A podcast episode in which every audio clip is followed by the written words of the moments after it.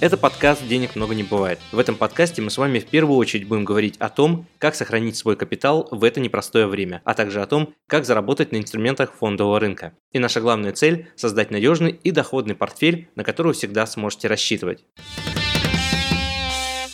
Как платить налоги и отчитываться по своим зарубежным счетам? Если у вас уже открыт счет за границей, то вы не понаслышке знаете, что для того, чтобы спокойно работать со своим счетом и не иметь проблем с нашими законами, вам как минимум в течение 30 дней с момента открытия такого счета необходимо было подать уведомление об открытии этого счета за рубежом. И более того, банки даже раньше принимали там, уведом... нужно было прикладывать к переводам уведомление о том, э, что вы уведомили ФНС об открытии своего счета. Сейчас такой необходимости нет, вы просто делаете перевод, и это ваша полностью гражданская ответственность. Следующий Следующий шаг, который вам необходимо будет делать каждый год, это до 1 июня подавать отчет о движении денежных средств. Эта операция относительно несложная, просто в определенных листах э, в декларации указывается э, стоимость активов и денежных средств на начало года, на конец года, и если были вводы-выводы, они также в суммах указываются в определенных объемах. Причем подать это можно как в бумажном виде заполнить э, там на листах, либо подать через личный кабинет. Я, кстати, всем крайне рекомендую пользоваться личным кабинетом по двум причинам. Во-первых, все, что вы сохраняете в личном личном кабинете налоговой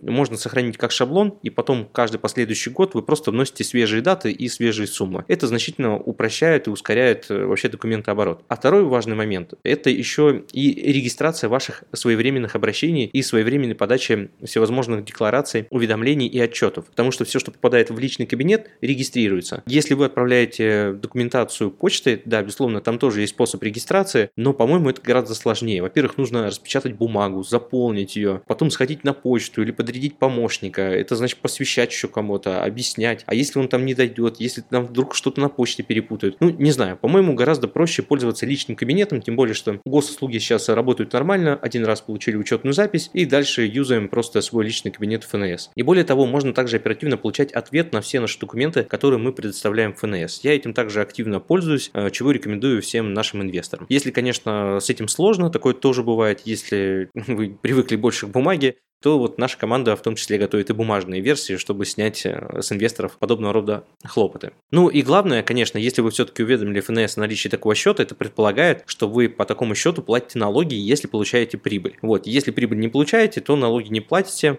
Соответственно, НДФЛ по этому счету формировать также не обязательно. Но, кстати, здесь тоже есть нюанс. Я вот столкнулся с тем, что у меня есть деятельность как индивидуального предпринимателя, э, есть компания, я веду активное инвестирование как физическое лицо. И вот иногда инспекторы путают, что вы должны предоставлять нулевую НДФЛ, несмотря на отсутствие доходов. Это касается индивидуальных предпринимателей, но абсолютно не касается физических лиц. И вот в своем общении там, с налоговым инспектором я однажды натолкнулся на такое как бы несоответствие меня долго пытались убедить в том, что вы не переживайте, вы просто заплатите там пару тысяч рублей штрафа, и, в принципе, мне было не жалко заплатить эти деньги, понятно, что небольшая сумма, но сам, как бы, факт, что ты ничего не нарушаешь, меня немного смутил, да, и я вот там в очередной раз, проконсультировавшись с нашими юристами, э, еще раз просто написал мотивированный ответ в личный кабинет, и, в общем-то, с меня э, сняли все вопросы по поводу подачи нулевой декларации. То есть физические лица такой обязанности не имеют. Но обязательно нужно предоставлять отчет о движении денежных средств, да, уведомлять о наличии такого счета. У многих, кстати, есть такая позиция, открывать, допустим, счета в Соединенных Штатах говорят, а, никогда не узнают. Безусловно, никогда не узнают. Автоматического обмена Соединенными Штатами нет. До недавних пор, да, до 2022 года, э, с Соединенными Штатами работал индивидуальный обмен информацией, то есть по запросу. Если Российская Федерация там, в лице ФНС направляла запрос, то вполне э, высокая вероятность была получить какую-то информацию. Поэтому, если вы находитесь под каким-то пристальным наблюдением, не стоит уповать на то, что если какие-то страны официально там в массовом порядке не обмениваются информацией, это не значит, что информацию о вас они не сможет получить там за пределами РФ.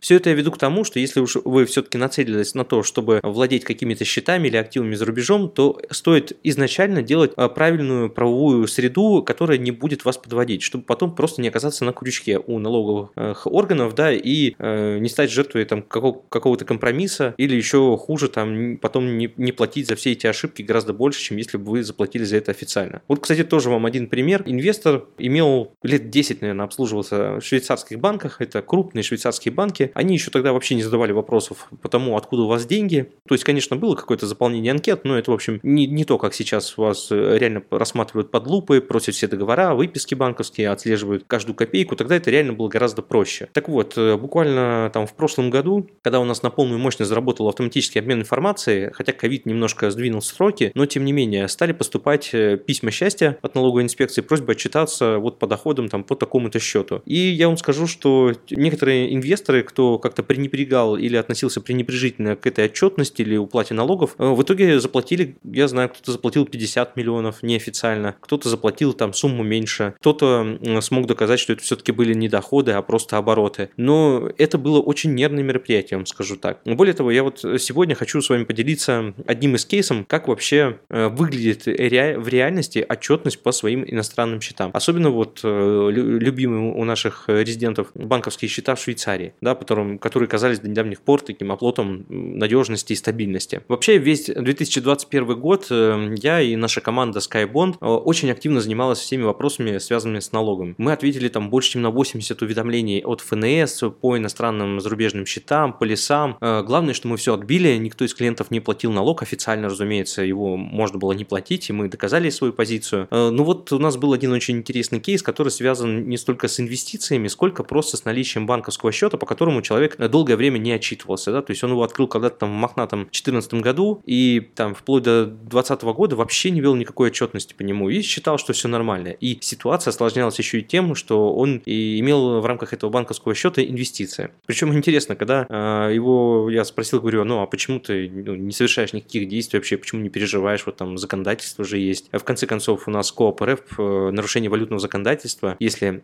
валютная операция признается незаконной, то штраф за это предусмотрен в размере 75 до 100%. А если вы, допустим, отправляете в долг резиденту за границей, минуя российский банк, и потом получаете эти деньги обратно, то вполне реально получить штраф до 200% от этой незаконной валютной операции. И когда, в общем-то, рассказываешь все эти нюансы там, людям, которые вот используют счета, но не читают, так сказать, правил дорожного движения, они немного удивляются, но, но почему-то стараются эту тему избегать. Ну, в общем-то, я понимаю, что иногда проще не думать, чем думать о таких вещах. Но вот наша авось, да, оно работает по-моему, в любое время года, в, любых, в любой части света, и всегда почему-то идет расчет именно на то, что именно меня это не коснется. Но, увы, если эту проблему не решать самостоятельно, то эта проблема так или иначе вас настигнет, и лучше с самого начала подумать, а нужен ли вам этот зарубежный счет, если вы не готовы им заниматься. Да, если он все-таки вам нужен, то нужно просто его привести в порядок. В конце концов, есть консультанты, есть команды, кто готов на себя брать эту работу и полноценно вести. Мы, кстати, являемся одной из таких команд, которые берем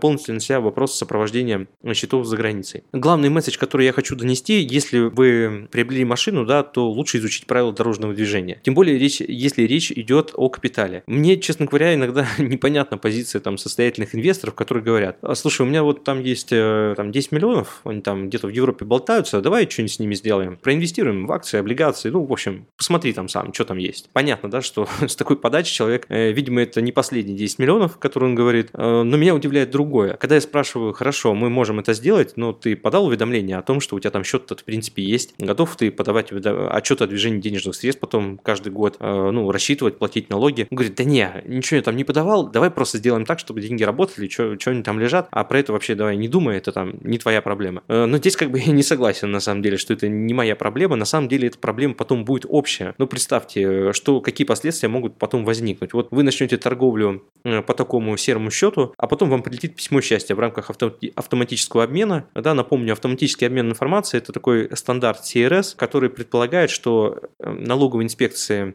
в разных странах мира обмениваются между собой информацией о своих резидентах. Это значит, что открыв счет в Швейцарии, вы, скорее всего, наша налоговая, скорее всего, узнает о вашем счете и об, об операциях, которые вы проводили по этому счету. И, соответственно, если вы получали доходы в виде купонов, дивидендов, от разницы в цене, там, capital gain, все это так или иначе отразится. И выглядит это примерно следующим образом. Вы получаете письмо, письмо в котором приложено обращение предупреждение, что вот в соответствии с таким-то законом вы должны были там отчитываться и платить налоги, и вот прикладывается там банковская выписка или фрагмент банковской выписки за определенный год, и с просьбой дать комментарий с вашей стороны, что вы думаете на этот счет, почему не отчитывались и не платили налоги. И, конечно, когда человек получает подобного рода письмо, он понимает, что деваться просто некуда, да, а там, ну, обороты могут быть достаточно существенные. Я напомню, что уголовная ответственность по налоговым нарушениям может начинаться уже там от 2,5 миллионов рублей. То есть, если суммарно по итогам трех лет э, не было заплачено налога в размере там больше, чем 2,7 миллиона рублей, то э, в первый раз можно отделаться просто штрафом и предупреждением, но со второго раза это уже вплоть до одного года лишения свободы. А если сумма неуплаченного налога превышает уже там 10-13 миллионов рублей, то вплоть до трех лет э, лишения свободы. То есть эти вопросы, они вполне себе серьезные, и не стоит думать, что кто-то там чего-то не узнает. Я бы исходил из того, что все, что вы делаете, так или иначе, при желании можно узнать. Если отталкиваться от, это, от этой концепции, то с самого начала нужно делать так, чтобы не, не вогнать себя в угол в определенной ситуации, и потом не зависеть от э, инспектора ФНС, и чтобы он не решал вашу судьбу, что будет дальше. Э, и, или чтобы вам не пришлось потом просто платить в разы больше, да, там вот в виде каких-то серых схем, чтобы просто не попасть под уголовную ответственность.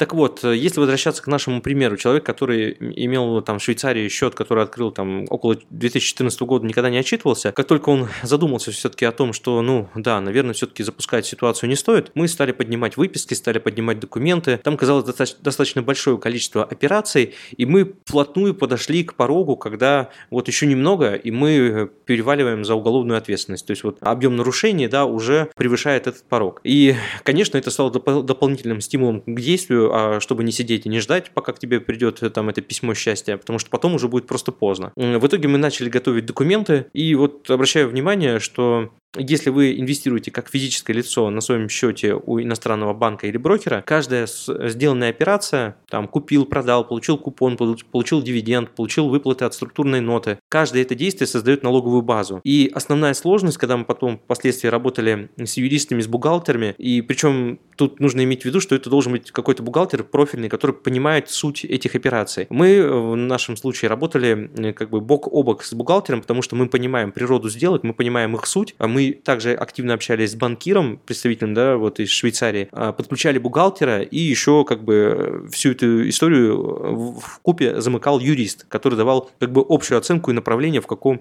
в каком направлении нужно двигаться, да, что можно, что нельзя и так далее, как вести себя, как вести коммуникацию, в том числе с налоговой. Это вообще отдельная история, сейчас вам расскажу. Так вот, когда мы стали погружаться э, в каждую сделку по каждому году, оказалось, что, ну, во-первых, налоговый период, за который нужно отчитаться, он не более трех лет, то есть это немножко упрощало как бы нашу деятельность, потому что инвестиции там продолжались уже больше там 8 лет. Так вот, но нам достаточно было отчитаться по последним трем. Да, это срок налоговой давности по вот подобного рода нарушениям. Э, но тут проблема заключалась в том, что, во-первых, ни налоговый инспектор ничего не понимает, ни бухгалтер там особо, то есть он знает нормы, да, но он не понимает, что из себя бумаги эти представляют. Но в итоге разобрались с бумагами, и когда бухгалтер стал подводить э, сальдо торговых операций, вот самостоятельно вы эту историю не сделаете точно. Это я вам прям вот, что называется, зуб даю, очень много разных оснований, как можно сольдировать финансовый результат. Бумаги могут казаться обращающимися, не обращающимися. Если это дивиденды от иностранных э, бумаг, у них своя налоговая база. По ним можно получить налоговые вычеты, если вы подписали форму W8. Она как бы позволяет избежать двойного налогообложения, чтобы с акций инвестор платил не 30%, э, да, а там порядка 10%. Э, в зависимости от того, какую акцию, какой юрисдикции вы купили, это европейские или американские, там тоже будет разная налоговая база. И в итоге все это нужно сольдировать с учетом правок на то, э, как считается налог у нас. У нас 13% налог, в Евросоюзе налог с акций там свой, в США налог с акций свой. Идея заключается в том, что если вы где-то заплатили больше, то в РФ вам уже вроде как платить не надо при условии, что есть соглашение об избежании двойного налогообложения. Так вот, чтобы все это посчитать и сольдировать, ну, представьте, да, просто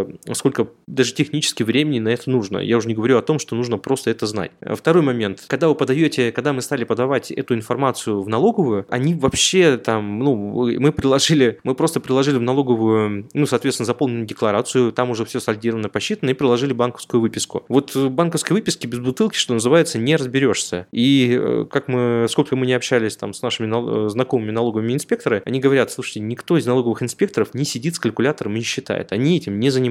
Э, поэтому, если у вас есть возможность приложить от финансовой компании или организации какой-то документ, что вот сумма вашего дохода составила вот такую сумму, там печать, подпись, Все, им больше ничего не надо. И здесь ну, интересный коллапс на самом деле, потому что если вы захотите посчитать налоговую базу, то, как это требует наше законодательство, там просто черт ногу сломит. Да, включая тот момент, что каждая операция, которая создает налоговую базу, определяется по курсу ЦБ на дату формирования дохода. А если вы возьмете отчет, там, так называемый tax statement какой-либо финансовой организации, чем мы в итоге обошлись, то там может быть указана просто сумма ваших доходов. То есть в течение года вы могли что-то покупать, продавать, и по идее вы должны были за каждую операцию отчитываться. Но вот парадокс. Мы взяли этот документ, tax statement, и сказали, вот это наш доход, давайте не будем там копаться в каждой этой операции, потому что ну, это слишком долго, дорого, нудно, и, и вообще все равно вы проверить не сможете. Кстати, объективно, у налоговых инспекторов просто нет а, адекватных инструментов для проверки. Э, то есть, если брать, допустим, наших российских брокеров, они уже по умолчанию являются налоговым агентом. То есть, когда вы инвестируете через российского брокера, то по итогу года или там при совершении вывода денег с брокерского счета,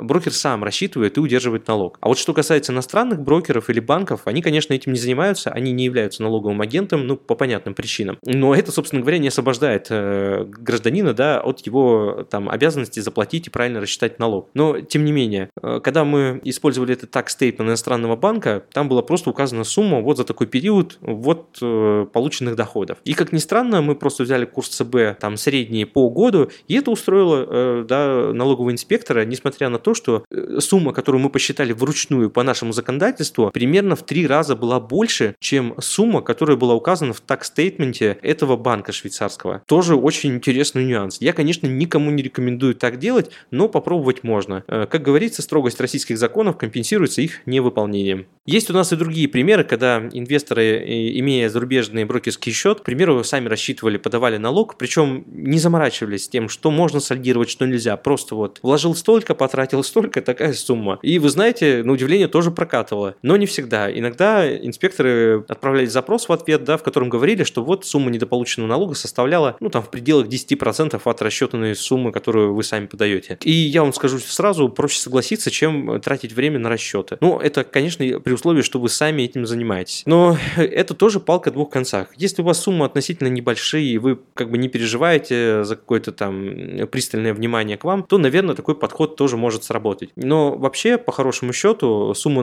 налоговых э, там, преступлений там может не иметь срока давности. Да, у вас есть обязанность в течение трех лет там подать отчет, рассчитать налог, но при желании потом поднять это все задним числом, если кто-то за это возьмется, можно. Поэтому я ни в коем случае не призываю как бы идти по какому-то, так сказать, упрощенному пути, да, и пытаться там не доплатить налог. Это никогда ни к чему хорошему не приводило. Вот, поэтому если вы не можете, так сказать, содержать автомобиль себе позволить, да, то не стоит его и покупать. А лучше тогда идите там, где все с самого начала считают и делают за вас. Отдельная история вообще связана с коммуникацией, причем как с коммуникацией с самим банкиром в Швейцарии, так и с коммуникацией с налоговым инспектором. Ну, во-первых, чтобы получить какие-то документы от швейцарского банкира, приготовьтесь к тому, что это займет какое-то определенное время, а не так, что мы там в WhatsApp написали, да, и через час или там на следующий день вы получили готовые документы. Ну, если ваш э, счет измеряется там, не, там шестью там, или семью нулями, то, наверное, это будет быстрее. Если у вас там сумма относительно небольшая, то это может занять месяц, два, три. Более того, когда мы повторно запрашивали какие-то документы по отдельным периодам, то есть нам нужно было получить не просто общую выписку, а мы просили документы по конкретному налоговому периоду за этот год, за этот год. Вдобавок ситуация осложнялась тем, что у инвестора было открыто несколько счетов в одном банке. В евро, в фунтах, каких-то еще валютах. Также есть металлы, ну, счета индексируемые на стоимость э, металла. И это все, ну, создает очень, ну, достаточно большую объемную работу, которую самому, ну, естественно, там ни один инвестор не будет тратить на это времени. Даже инвестиционные консультанты тоже не будут этим заниматься. Этим занимаются реально бухгалтеры. А юрист, задача юриста в данном случае правильно оценить, что нужно э, подавать, что не нужно подавать, как подавать и, собственно говоря, следить за тем, чтобы не были нарушены сроки. Э, Еще очень важно отметить, что помощь юриста в этих вопросах больше всего нужна именно в вопросах коммуникации с налоговым инспектором. Ну, как это было у нас. А, Все это вообще началось с того, что мы сначала подали документы, э, в общем, уже с небольшим нарушением, там, по, по году за, за, там, за третий год, там, да, налоговой информации. И вот инвестор получает там виде смс сообщения в WhatsApp, в Messenger от налогового инспектора, там, здравствуйте, Иван Иванович, в общем, мы получили документы, оказывается, что у вас там налога на несколько миллиардов набежало, а это уголовная ответственность. В общем, потом последовал звонок, он ему сказал, да, э, инспектор сказал клиенту, да, я все понимаю, но вот вы, поним... вы меня поймите, меня начальство как бы трясет, просит документы, а мне предоставить нечего, а у вас тут очевидное нарушение, я как бы не хочу приходить к вам с проверкой. А представьте, человеку уже там больше 65 лет, э, да, он спокойно себе там на даче отдыхает, и тут ему летом такой вот звонок, естественно, это, ну, первые такие эмоции, эмоциональная волна, ну, в общем, да-да-да, я все предоставлю, что же делать, что же делать, а инспектор еще опытный, он понимает, на что можно давить, тем более, если человек никогда не сталкивался с подобными вопросами, то его очень легко, в общем-то, вывести из равновесия. Единственная правильная позиция в данной ситуации, вообще, когда бы в любой момент, как бы вам не позвонил налоговый инспектор, нужно говорить, да-да-да, мы все сделаем. Просьба прислать мне информацию в письменном виде, поскольку я сам в этом ничего не понимаю, у меня есть юристы, бухгалтеры, они все сделают, все подготовят, я обязательно прослежу. Все, это ваша идеальная позиция. Вы как физическое лицо можете допускать ошибки, вы можете даже где-то там летом уехать э, за город, тем более если это пандемия или какие-то другие ограничивающие условия, или у вас отпуск просто банально. Э, поэтому вы, вы не обязаны отвечать молниеносно. Если вы ответили, э, что у вас есть уважительная причина, по которой вы сейчас не можете там коммуницировать, это тоже нормально. Не нужно бояться общаться с налоговыми инспекторами. Да, это не значит, что нужно входить в контры, то есть я тоже противник того, чтобы там доказывать свою правду. Нет, у нас задача другая. У нас задача отчитаться так, чтобы от нас отстали и больше не трогали и, и с минимальными вообще потерями времени, э, средств, сил и нервов. Вот, поэтому самая правильная позиция сказать, да, все будет, конечно, окей, но вот давайте в письменном виде. И я могу сказать, что 80% таких запросов останавливается на э, фразе э, «мы вам все пришлем». И то есть и ничего не присылают. Либо потому, что информации реально нет, либо потому, что просто теряется, забывается, такое тоже может быть. Но если информация в письменном виде все-таки пришла, и ФНС получила какую-то информацию в виде, э, ну, вот этого э, Common Standards Report, ну, то есть вот стандарта CRS какую-то информацию приложила выписку к письму, или там указала номер вашего счета, ну, который вы не сами не сообщали, то да, в таком случае, конечно, вы уже понимаете, что вот запрос предметный, и здесь уже подключаются там юристы, бухгалтеры, инвестиционные консультанты, если нужно, банкиры, и уже, в общем-то, готовят для вас все, все эти документы. Но реагировать на то, что вот у вас там нарушение и вам светит там какое-то какое наказание, всегда говорите спокойно, уверенно, да, все понимаю, конечно, платить нужно, плачу, вот все сделаю. И далее, когда вы уже начинаете письменную коммуникацию с налоговиками, общение на самом деле становится гораздо проще. Потому что единственная форма коммуникации с налоговой, она письменная. Никакие устные созвоны или там переписка в WhatsApp – это не форма коммуникации. Вы всегда можете что-то забыть, потерять. Всегда можете говорить, что я забыл. Вот, поэтому есть письменный запрос, передали юристам, бухгалтерам, они подготовили ответ. Это не значит, что вы идете в контры. Да? Многие почему-то воспринимают, что если я переведу общение на своего юриста и бухгалтера, это выглядит как э, там бросание перчатки в лицо инспектору. Нет, ничего подобного. Вы говорите, что да, окей, я прослежу за тем, чтобы все было подготовлено в срок, вот, но я сам в этом ничего не понимаю, это тоже нормальная позиция. Вы не специалист, вы, э, вам не обязательно разбираться во всех этих законах, но это примерно так же, как если вы ездите за рулем автомобиля, вам же не обязательно быть механиком и знать, как это транспортное средство там обслуживается, как устроен каждый механизм и винтик. Вот здесь примерно такая же ситуация. Сохранить человеческие отношения с инспектором ничто не мешает, и при этом э, вполне корректно заявить о том, что у вас есть команда, которая этим занимается. Ну, в итоге с этим инвестором, который вот э, там долгое время не отчитывался по своим иностранным счетам, мы вопрос закрыли. Хотя у нас примерно год заняло на то, чтобы восстановить документы, все корректно отправить, заполнить декларации, наладить коммуникацию с инспектором, чтобы он согласился там с нашей позицией. Около года. Да, сейчас уже гораздо проще, поставили это на автомат, инвестор просто, ну, там, подгружает отчеты, мы запрашиваем уже в стандартной форме отчеты и документы у банкира, который этот счет сопровождает и занимается. Вот, поэтому дальше, когда первый раз вы наладили уже эту отчетность, второй, третий раз делать это гораздо проще. И главное, что эмоционально это гораздо спокойнее. То есть вы ни за что не переживаете. Вы уже не думаете о том, что вам кто-то позвонит и начнет предъявлять какие-то вопросы. То же самое касается и зарубежных брокерских счетов, э, которые там открыты в Соединенных Штатах. Один раз наладили отчетность, выгрузили отчет там по доходам, по уплаченному налогу, по дивидендам, посчитали посчитали сальдо, приложили, приложили там в личном кабинете сопроводительное письмо о том, что это были за сделки, ну, если это речь идет о ценных бумагах, э, ну, некоторый такой комментарий для налогового инспектора, чтобы он просто понимал, о чем идет речь. И все, и это гораздо проще. Если вы еще хотите упростить э, там налоговую отчетность и при этом оставаться с капиталом за границей, то есть вариант инвестирования через инвестиционно-страховой полис. Там налоговая отчетность вообще гораздо еще проще делается. В отличие от брокерского и банковского счета, там не нужно за, каждый, за каждую операцию отчитываться да, и считать ее налоговое сальдо. Там все сводится к простым двум вещам. Первое, вы уведомляете, что у вас такой инвестиционный полис есть, раз. А второе, налог в данном случае по полису рассчитывается, уплачивается в тот момент, когда у вас сумма изъятия из полиса превышает сумму внесения или сумму страховой премии, если говорить правильными юридическими терминами. И более того, полис еще позволяет э, достичь существенной налоговой оптимизации, причем нормальной налоговой оптимизации, а не как в случае там со счетами швейцарских банков, да, когда мы просто рассчитываем на то, э, что инспекторы в этом ничего не разбираются и просто могут так отпустить на самотек. Может встретиться такой человек, который Э, собственно говоря, решит проверить, или, или программное обеспечение наших инспекторов может улучшиться, да, которое позволит им э, проверять, сальдировать, считать это гораздо быстрее. Тогда уже, конечно, придется платить полный размер налога. Плюс также нужно понимать, что всегда это можно пересчитать и поднять историю, если вдруг какие-то нестыковки. Поэтому отчетность по инвестиционно-страховому полюсу, в отличие от того же банковского счета в Швейцарии, ну, занял у нас буквально в течение месяца. Это первый запрос от налоговой, просьба отчитаться, подгрузили документы, написали комментарий, э, уточняющий вопрос на прислал один инспектор э, также в личный кабинет. Мы также подгрузили туда уточняющий ответ, комментарии дали. У нас юрист готовит ответы по каждому такому полису, по каждому такому запросу. И все, вопрос решен. Не нужно ни, ни налогов платить, да, ни какую-то сложную отчетность вести. Это реально гораздо проще, еще и серьезнее защищает там в виде возможных блокировок и санкций. Полис ну, просто технически нет возможности закрыть. В отличие от банковского счета. Да, вот мы сейчас э, наблюдаем, как в Евросоюзе все трасты российских клиентов просят на выход. Да, закрыть счета, либо сменить юрисдикцию, информацию, все это, в общем, гораздо сложнее, а те же самые страховые полиса продолжают действовать и по сей день, и эти инвесторы а, там чувствуют себя гораздо спокойнее и более защищенными, и это гораздо проще администрировать. Да, вот если вы когда-нибудь организовывали себе контролируемую иностранную компанию, что это такое? Это значит, что вы просто регистрируете юридическое лицо где-то в офшоре или там в Евросоюзе и инвестируете не как физическое лицо, а как юридическое лицо. Там есть свои плюшки, там есть своя налоговая оптимизация, тоже существует, нет валютной переоценки. Кстати, как и в полисе, тоже она отсутствует. Но э,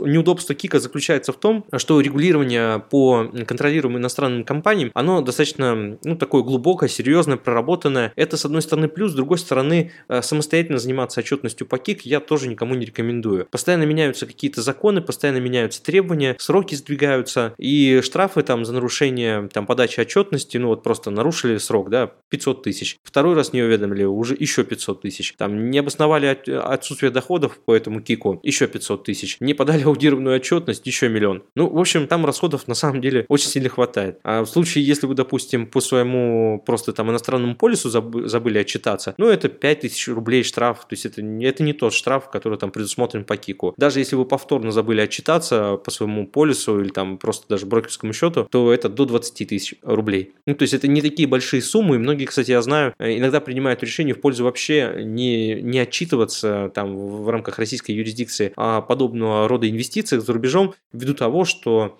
ну, ответственность на текущий момент пока что очень невысокая, и поэтому многие принимают для себя решение, что в случае, если вдруг э, вскроется информация о том, что такие активы у них за границей есть, то им проще заплатить это штраф там 5 тысяч рублей или там 20 тысяч рублей, но лучше, чтобы пока что не знали о том, что эти активы в принципе есть. Вот, я не поддерживаю, не осуждаю такую политику, у каждого свои обстоятельства. Я, конечно, вам всегда рекомендую делать так, как э, того требует российское законодательство, безусловно, но решения принимают сами инвесторы, мы не всегда на это можем повлиять. В последнее время, учитывая э, как бы тотальную изоляцию России со всех рынков, в том числе финансовых, меня часто спрашивают, насколько я считаю реалистичным обмен информацией по налоговым резидентам РФ, э, допустим, между теми же странами Евросоюза и Российской Федерации. Да, будет ли это обмен, ну, с таким подтекстом, что а стоит ли мне вообще отчитываться, да, платить какие-то налоги и так далее. Вот, ну, еще раз, моя основная мысль заключается в том, что сегодня ситуация может выглядеть так, что да, никто не обменивается, но ничто не мешает завтра сделать этот обмен. Или сделать его не в автоматическом э, режиме, да, а в персональном, по запросу. И снова, вот зачем создавать себе проблемы?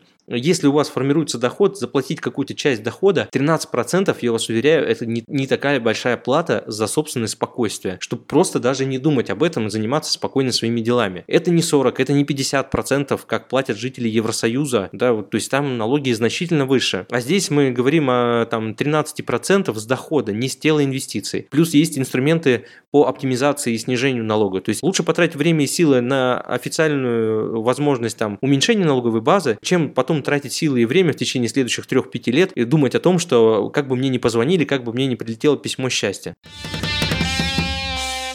В итоге главный вывод, который я хотел бы, чтобы вы сделали по итогам прослушивания этого эпизода, заключается в том, что стоит делать все правильно с самого начала. Еще на этапе планирования стоит уделить внимание тому, как вы будете отчитываться, какие будут расходы по налогам, какая ответственность предусмотрена за нарушение этих э, законов или норм да, валютного контроля, которые могут действовать на тот момент. Потому что инвестировать и одновременно создавать себе проблемы в будущем, я считаю, очень неразумной историей. Лучше вообще отказаться от этой истории истории, чем идти осознанно на минное поле, надеясь на то, что вам удастся обойти все мины. Ну, где-то оступитесь, где-то пойдете не туда, и это может привести к очень негативным последствиям. Поэтому э, лучше с самого начала делайте все правильно, чтобы потом эти инвестиции приносили лишь пассивный доход и не были ни в коем случае источником каких-то дополнительных проблем или вопросов. Я думаю, что вопросов в жизни каждого предпринимателя или собственника бизнеса и так достаточно, чтобы еще дополнительно создавать их себе на этом поле, э, в поле инвестиций. Инвестиции, они должны помогать, а не создавать э, какие-то дополнительные сложности. Вот. Но если у вас будут вопросы, то мы всегда к вашим услугам. Э, пожалуйста, обращайтесь. У нас в этом плане есть очень богатый опыт работы с иностранными структурами, с иностранными компаниями. Мы очень хорошо понимаем психологию банков, страховых компаний, брокеров. Иногда мы сталкиваемся с, с тем, что Европейские банки, э, преследуя свои цели по увеличению капитализации и привлечению денежных средств, иногда говорят полную ерунду. Так вот, нашему клиенту, который обслуживался э, в этом швейцарском банке, говорили о том, что не переживайте, мы с Россией не, обмениваемся, не обмениваемся информацией. А когда заходишь на сайт ОСР и смотришь, кто является участником мастер агримент договора и входит в этот э, стандарт обменивается информацией, оказывается, что и эта страна, и значит этот банк, где обслуживался клиент, тоже входит. И вот такого рода информацию, ее нужно и можно проверять. Мы знаем, как это делать, поэтому желаю вам грамотных, хороших инвестиций. С вами был Константин Балабушка, официальный инвестиционный советник из реестра ЦБРФ, основатель агентства финансовых консультантов по еврооблигациям SkyBond. Подписывайтесь на подкаст «Денег много не бывает» и не забывайте ставить нам сердечки. Читайте нас в Телеграм, смотрите нас на YouTube. Ссылки я оставлю в описании. Присылайте ваши вопросы мне в Телеграм и делитесь своими кейсами. Я обязательно отвечу на них в следующих выпусках, а лучшими практиками поделюсь со всеми подписчиками. Вместе мы найдем выход из любой ситуации. Любое упоминание ценных бумаг и компаний в данном подкасте не является индивидуальной инвестиционной рекомендацией или призывом к действию.